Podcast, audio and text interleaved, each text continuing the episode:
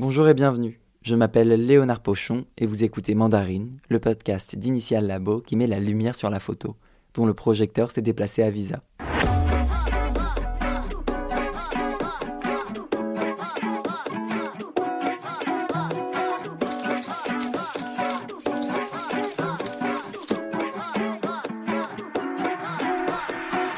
Pour ce troisième et dernier hors-série, j'ai eu la chance d'interviewer Mélanie Wenger du collectif Inland pour son exposition Sugar Moon tirée chez Initial Labo.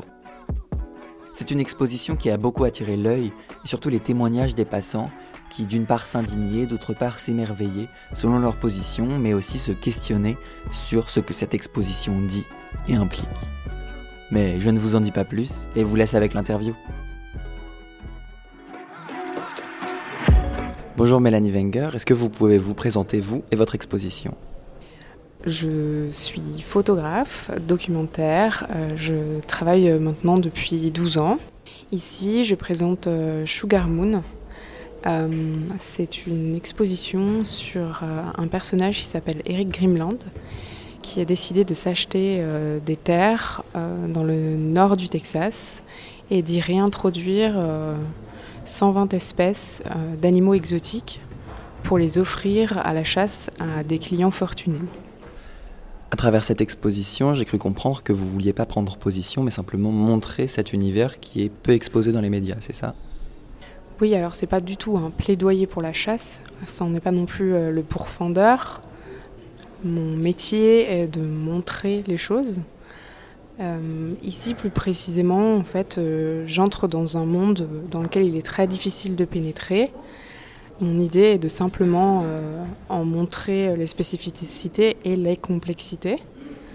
Donc, je suis un personnage qui me permet d'entrer dans ce monde et qui me montre comment ça fonctionne et donc qui nous montre comment la chasse, la pratique de la chasse fonctionne aujourd'hui dans son monde à lui.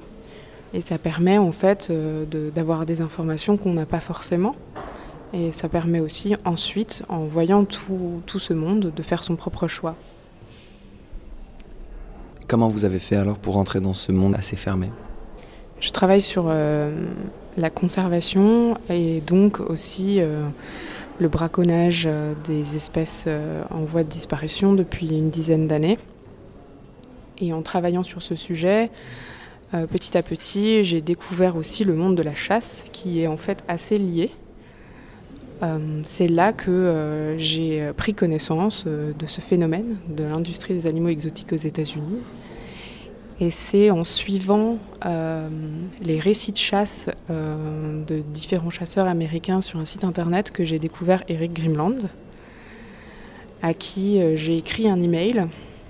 Et parmi 150 autres emails, à 150 autres personnes qui euh, sont propriétaires de ranch aux États-Unis.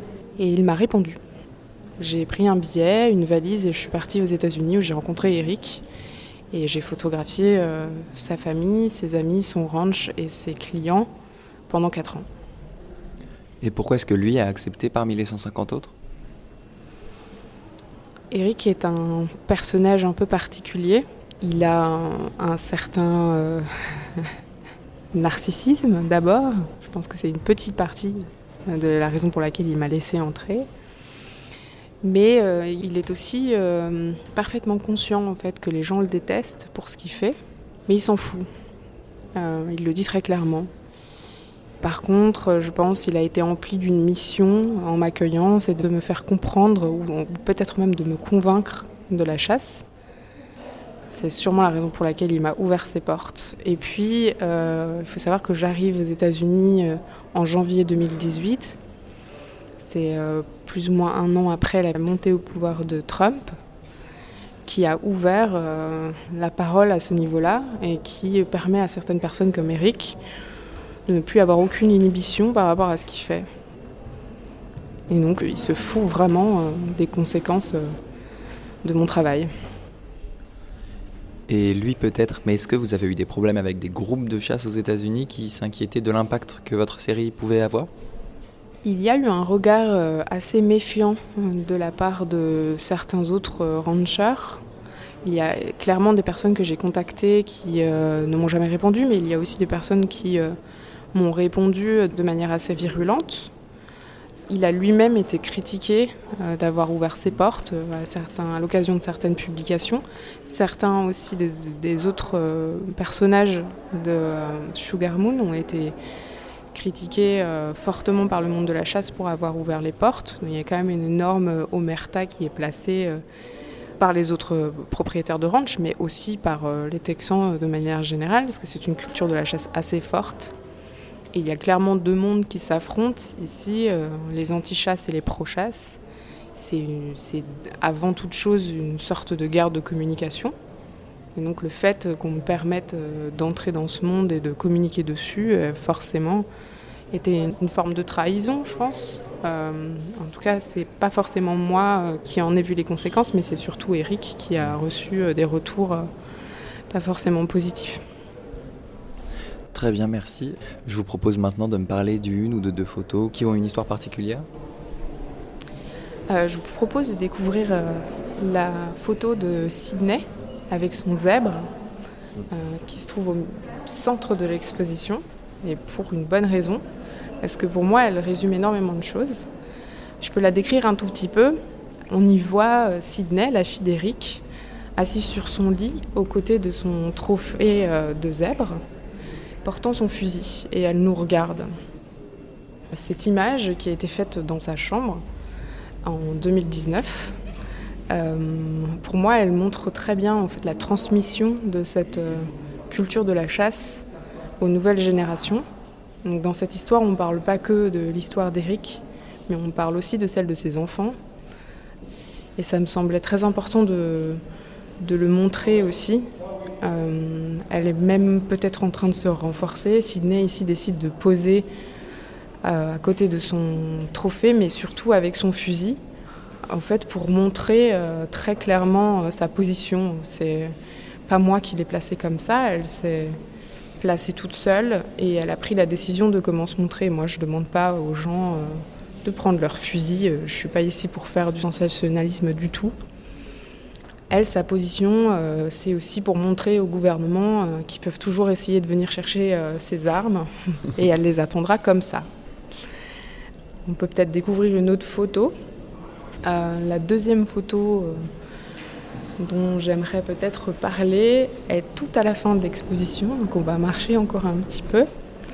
C'est une photo de trophée, celle-ci, qui n'est pas forcément la photo la plus attendue, on va dire, c'est la photo d'un trophée d'une girafe qui siège et trône au milieu d'un atelier de taxidermie. C'est la dernière photographie de cette exposition. Et cette image nous montre une girafe emballée. Euh, le cou, en fait, le cou et la tête d'une girafe qui est assez énorme. Et euh, cette photo, en fait, nous parle euh, aussi du, principal, en fait, de la chasse au trophée, qui est le trophée comme symbole de possession. Et en fait, cette série, elle parle aussi de ça. Euh, elle parle de cette euh, confusion entre l'amour et la possession qui est euh, au centre de la pratique de la chasse, à mon sens. Parce que pour vous, il les aime énormément, ces animaux? Oui, j'ai vu un homme qui était profondément amoureux de la nature et des animaux. Eric a énormément de chiens. Euh, des chevaux, des chèvres, euh, des chats, et puis toutes euh, ces 120 espèces dans son ranch. Et c'est un homme qui aime beaucoup les animaux, et, et on peut se demander, voilà, qu'est-ce que c'est ça, d'aimer les animaux à mort Et pour moi, cette photographie d'un cou et la tête de girafe emballée montre très bien cette confusion avec la possession en fait. Dans, dans la chasse, il y a quelque chose de posséder un animal pour pouvoir le mettre chez soi. C'est pas avec une sorte de sadisme qui tue ces animaux, c'est simplement, comme vous dites, par un désir euh, peut-être malsain d'amour. Je ne sais pas s'il est malsain, mais enfin, je ne vais pas juger, euh, mais je, veux pointer cette, euh, cette, confusion, quoi. En tout cas, ce prolongement, je ne sais pas. Mais c'est surtout dans la chasse au trophée, l'important aussi, apparemment, est le trophée. Et le trophée a quelque chose d'assez particulier en fait. Il faut savoir qu'on garde même pas l'animal en fait, on, en garde la peau euh, et parfois les cornes quand l'animal a des cornes et, à l'intérieur en fait on les met sur un moule Donc on ne garde que euh, une partie de cet animal, mais l'animal qui est construit euh, d'une telle manière qu'il rappelle l'animal vivant, tout en étant mort. Surtout la photo du lion, là, à côté du trophée de girafe aussi, on dirait qu'il est en mouvement, c'est impressionnant. Beaucoup, en tout cas j'ai vu à travers les années où j'ai découvert euh, ces chasseurs, beaucoup des chasseurs de ces chasseurs en fait euh, décident de la manière dont ils veulent empailler, faire empailler euh, leurs animaux, parce qu'ils les appellent leurs animaux, encore une fois la possession. Et donc ils, décident d'une mise en scène avec le taxidermiste. C'est comme ça que ça se passe. Ici, par exemple, le chasseur a, euh, a décidé d'abord de faire empailler son lion le corps entier. Il aurait pu choisir de garder juste la tête, et dans une position spécifique. Eric a choisi de faire empailler son lion en position d'attaque. Il raconte d'ailleurs euh, que c'est exactement dans cette position qu'il l'a tué. Donc on garde une mise en scène d'une histoire et l'histoire fait partie aussi de ce trophée. Euh, le lion qui ramène, on le voit en fait, c'est vraiment en position d'attaque et c'est son, son choix. Apparemment, ils peuvent en faire ce qu'ils en veulent. quoi. Cette série a été tirée chez Initial Labo, le labo qui produit ce podcast. Comment est-ce que ça s'est passé avec euh, Lionel, le tireur, euh, pour vous mettre d'accord, pour que vos photos soient bien représentées? En fait, c'était c'est surtout important de mettre en place un échange. On a regardé euh, chacune des photos ensemble. J'ai raconté des anecdotes ou des histoires de chacune des photographies. ça lui permet probablement de, de, se mettre un petit peu en tête euh, ce que j'avais au moment de prendre la photographie. Et ensuite, ça dépend aussi de, sa sensibilité. Euh, Lionel a fait certains ajustements euh, dont on a aussi discuté. En fait, c'est un moment de rencontre autour d'une histoire. J'ai essayé au mieux de partager mon histoire et il a essayé au mieux de s'en imprégner pour pouvoir les tirer au plus proche de ce qu'elles étaient censées devenir. Et le résultat vous plaît? Beaucoup. C'est parfait pour moi.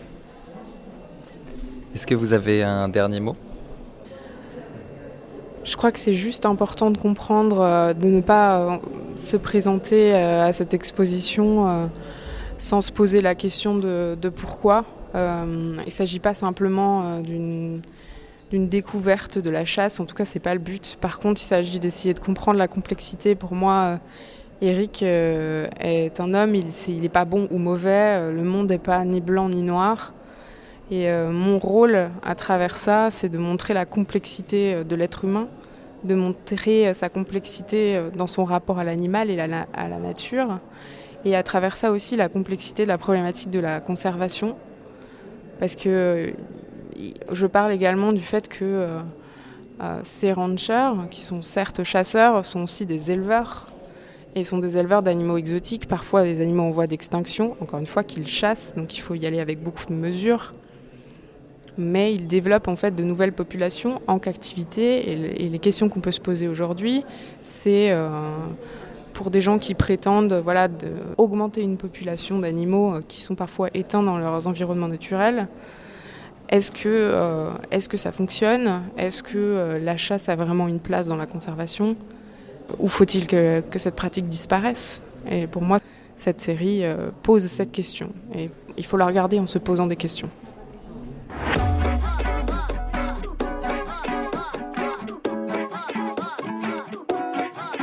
Vous venez d'écouter Mandarine, le podcast d'Initial Labo qui met la lumière sur la photo, dont le projecteur s'est déplacé à Visa. Si vous êtes à Perpignan, c'est au couvent des Minimes que cela se passe, en accès libre et gratuit comme toutes les expositions. Cela vaut vraiment le déplacement. D'ailleurs, comme c'est le dernier hors série, je vous rappelle que c'est aussi le moment d'aller voir les autres expositions tirées par Initial, à savoir celle d'Antoine Agoudjan, Arménien Un peuple en danger, qui fera aussi l'objet d'un épisode dans quelques temps, mais aussi Olivier Jobard, Éthiopie, exil et dérive. Pour un sujet plus léger, vous avez David Burnett avec Les Seigneurs du Sport, et enfin la douce et apaisante rétrospective de Vincent Munier, qui vous montre des animaux du monde entier vivants et splendides. Merci à Sylvie Grumbach et à toute son équipe du deuxième bureau qui ont organisé notre venue, ainsi qu'à Mélanie pour son temps et sa réflexion qu'elle nous a livrée. Merci aussi à Gilles, Julien et Denise qui s'occupent avec moi de la gestion de ce podcast, Et merci à vous d'avoir écouté le podcast jusqu'au bout. Pour nous soutenir, vous pouvez mettre 5 étoiles et laisser un commentaire sur toutes les applications de podcast ou partager les publications du compte Instagram Initial Labo. Mais surtout, vous pouvez en parler autour de vous. L'habillage sonore est issu de la musique Rio Rio Rio de Giulio Folaco. Et enfin, je vous dis à mercredi prochain pour le retour des formats habituels avec Eric Bouvet et sa rétrospective.